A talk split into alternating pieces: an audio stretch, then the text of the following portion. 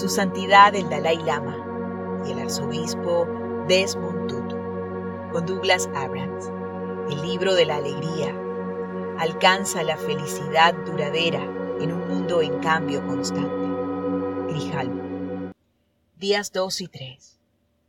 Los obstáculos que nos distancian de la alegría. Eres una obra maestra en construcción. Es muy simple, empezó el Dalai Lama. Todo el mundo sabe que el dolor físico es malo y por eso intentamos evitarlo. Y lo logramos no solo curando enfermedades, sino también intentando evitarlas y fortaleciendo nuestro sistema inmunitario. El dolor mental es igual de malo, así que también deberíamos aliviarlo y la forma de conseguirlo es desarrollando la inmunidad mental. Habíamos iniciado el segundo día de conversaciones y nos centramos en los obstáculos que impiden experimentar alegría. El tema de debate era cómo encontrar la alegría cuando sufrimos. Y sabíamos que necesitaríamos dos días enteros para tratar todas las formas de dolor. Tal y como el Dalai Lama había dicho el día anterior, Buena parte de nuestra infelicidad se origina en el interior de nuestra mente y de nuestro corazón, en cómo reaccionamos ante los acontecimientos de nuestra vida. La inmunidad mental, prosiguió el Dalai Lama, consiste en aprender a evitar las emociones destructivas y a desarrollar las positivas. Para ello primero debemos comprender la mente en todos sus estados posibles, los pensamientos y las emociones que experimentamos a diario. Algunos de estos pensamientos y emociones son dañinos, tóxicos incluso, mientras que otros son sanos y curativos. Los primeros perturban nuestra mente y tienen un efecto devastador. Los segundos nos colman de alegría. Cuando entendemos esta realidad, nos resulta mucho más fácil gestionar la mente y tomar medidas preventivas. Así es como se desarrolla la inmunidad mental. Y del mismo modo que un sistema inmunitario sano y una constitución fuerte protege el cuerpo de virus y bacterias potencialmente peligrosos, la inmunidad mental potencia una mente más sana, que hace que ésta sea menos susceptible a los pensamientos y a los sentimientos negativos. Planteémoslo de esta manera. Si disfrutas de una buena salud, los virus no pueden dañarte. En cambio, si tu estado general es más bien débil, hasta el virus más pequeño resulta peligroso. Del mismo modo, si tu salud mental está en buenas condiciones, cuando tengas algún contratiempo, éste te afectará, pero te recuperarás enseguida. Pero si tu salud mental no es buena, hasta el problema más pequeño te causará mucho dolor y sufrimiento. Tendrás miedo, estarás triste y preocupado, enfadado e irritable. A mucha gente le gustaría poder tomarse una pastilla que haga desaparecer el miedo y la ansiedad, pero eso es imposible. Debemos desarrollar la mente y cultivar la inmunidad mental. Son muchos los que me preguntan por la mejor solución a un problema, la más rápida. De nuevo, es imposible. Puedes encontrar una solución rápida o la mejor solución posible pero nunca ambas cosas a la vez. La mejor forma de enfrentarse al sufrimiento es a través de la inmunidad mental, pero se necesita tiempo para desarrollarla. Una vez estaba hablando con Al Gore, el vicepresidente de Estados Unidos. Me contó que tenía muchos problemas, un montón de dificultades que le provocaban mucha ansiedad le dije que los seres humanos tenemos la habilidad de diferenciar entre el nivel racional y el nivel emocional. En el plano racional aceptamos que un problema es grave y que debemos lidiar con él. Pero en el emocional, mucho más profundo, somos capaces de guardar la calma. Es como el mar, que en la superficie está cubierto de olas, pero que bajo las aguas es mucho más tranquilo. Esto es posible si aprendemos a desarrollar la inmunidad mental. Sí, intervino el arzobispo. Has respondido muy bien. Siempre lo haces, pero esta vez lo has hecho bastante bien. Yo añadiría que a veces la gente se enfada consigo misma de forma innecesaria, sobre todo cuando sus pensamientos y emociones son perfectamente naturales. Básicamente, prosiguió, creo que debemos aprender a aceptarnos tal como somos y confiar en que con el tiempo creceremos, siguiendo las palabras del Dalai Lama. Me refiero a que debemos descubrir qué hace que perdamos los estribos y qué no. Conseguiremos controlar algunas, incluso cambiarlas, pero nunca deberíamos avergonzarnos de nosotros mismos. Somos seres humanos y a veces es bueno reconocer que experimentamos emociones humanas, la cuestión es aprender a decir cuándo son pertinentes y cuándo no. A lo largo de aquella semana de conversaciones, el arzobispo Tutu repitió en multitud de ocasiones que no deberíamos reprendernos a nosotros mismos por los pensamientos o las emociones negativas que podamos tener.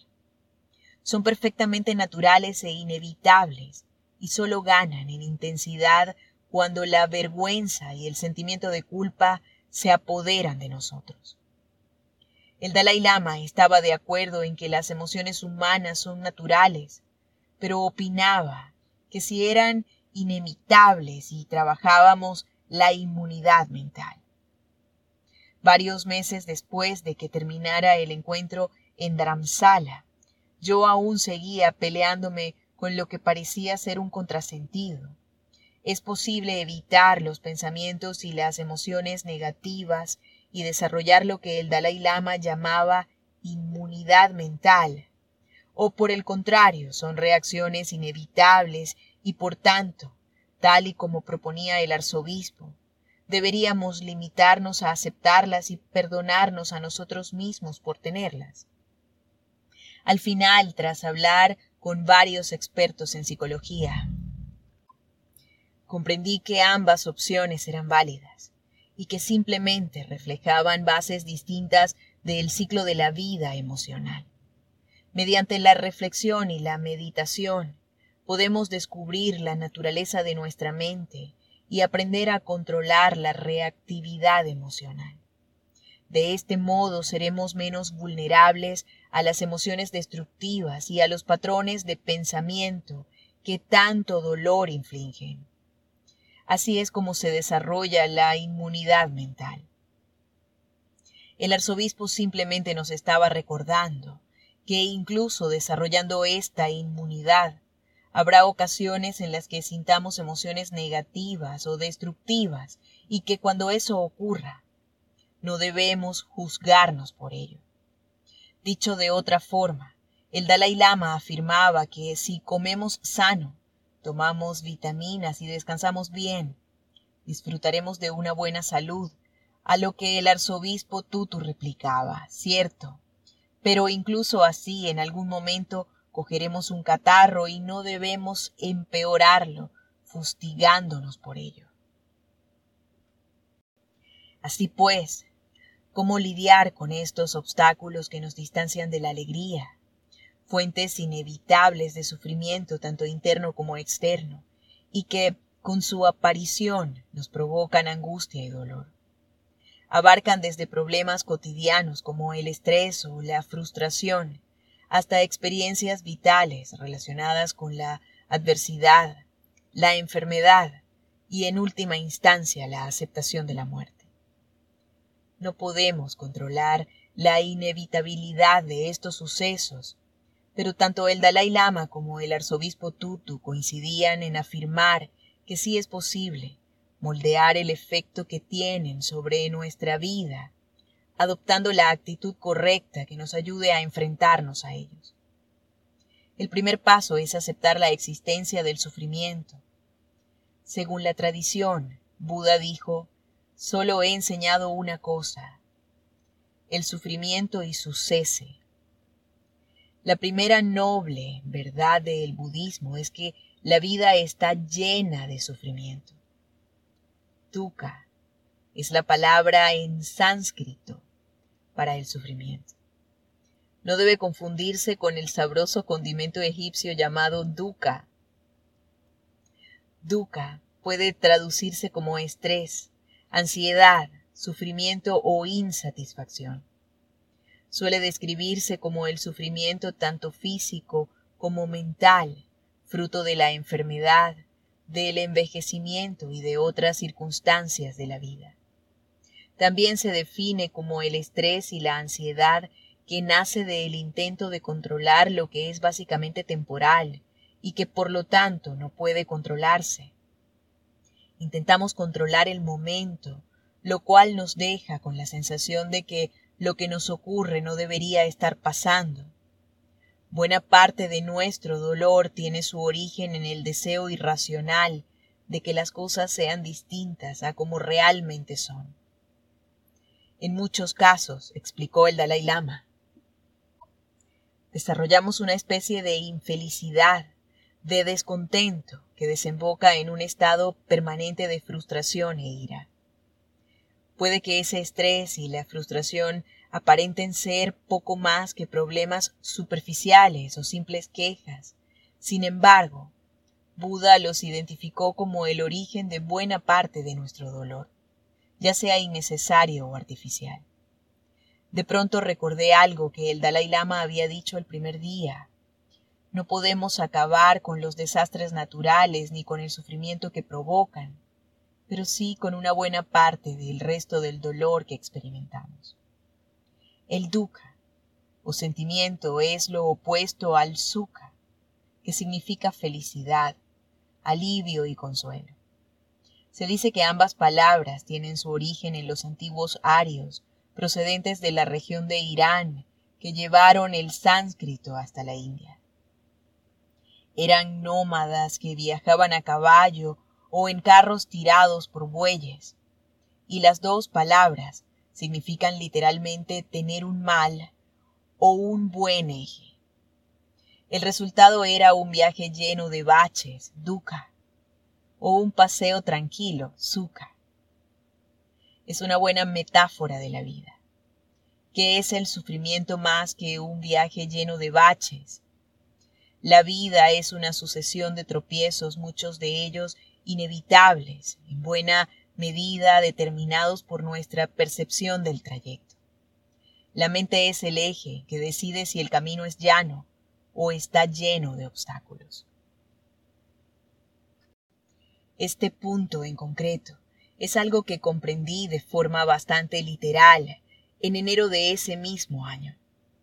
Meses antes de que se produjera el encuentro entre ambos, cuando viajé a Dharamsala con Peggy Callahan, la responsable de grabar las conversaciones para preparar aquella reunión de amigos que sería en abril.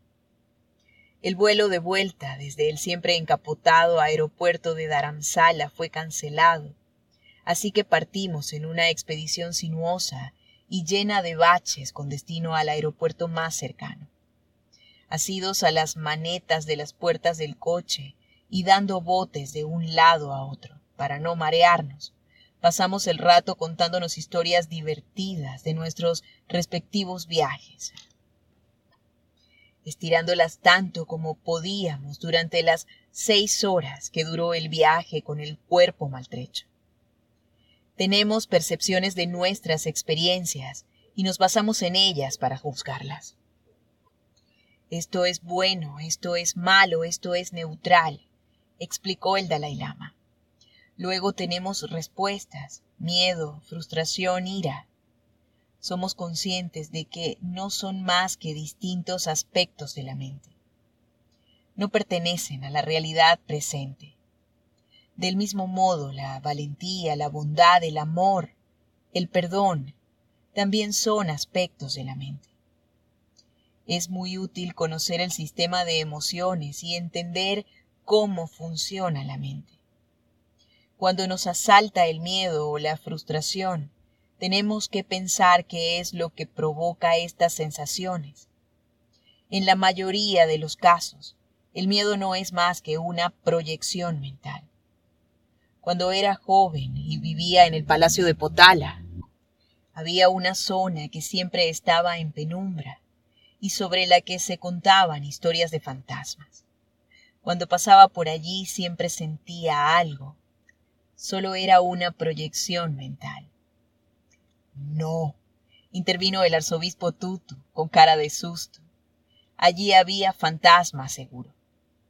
El Dalai Lama se echó a reír y luego dijo, cuando se te acerca un perro rabioso, ladrando y enseñando los dientes, sientes un miedo real, no se trata de una proyección mental.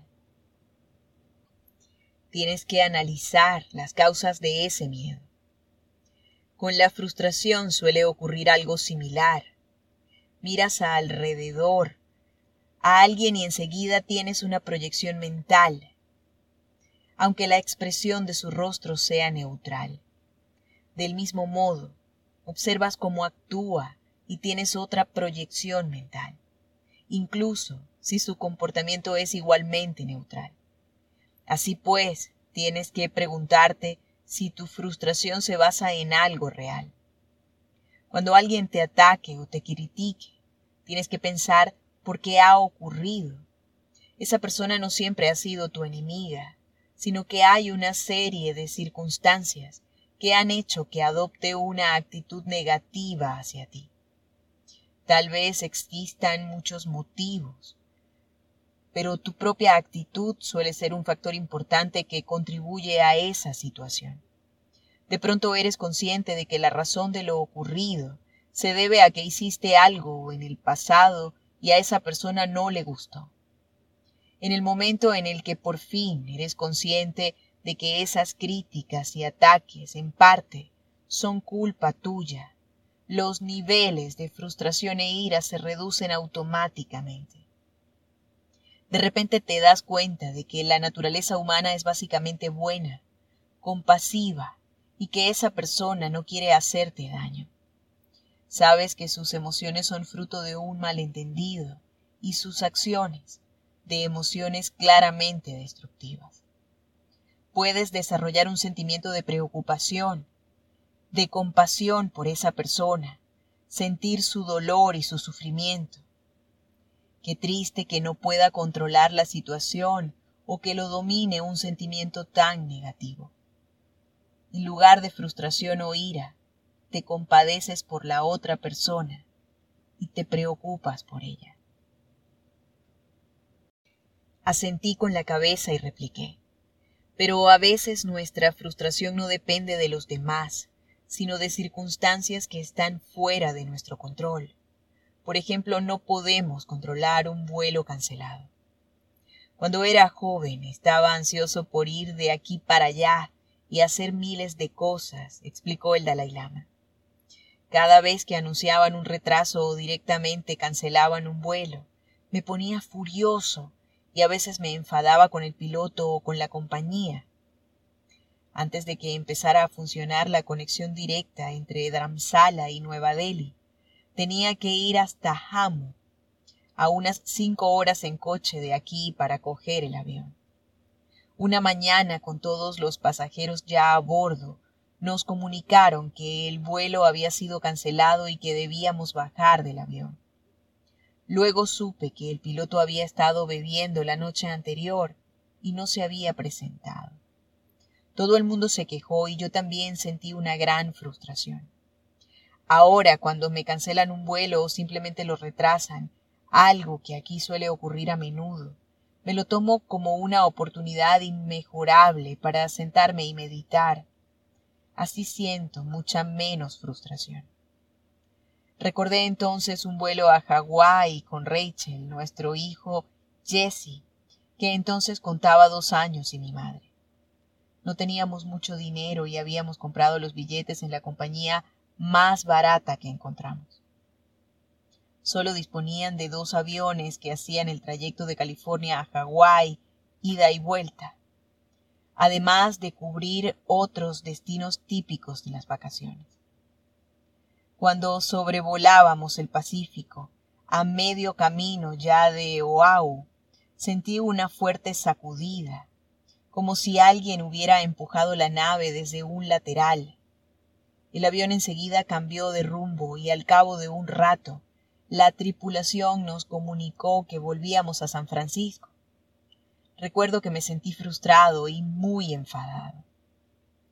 Teníamos que esperar todo el día hasta que llegara otro avión, de modo que decidimos llevar a Jessie al sur y empezar las vacaciones en California. Fue divertido, aunque seguía enfadado al pensar que nos habían acortado nuestras vacaciones a Hawái.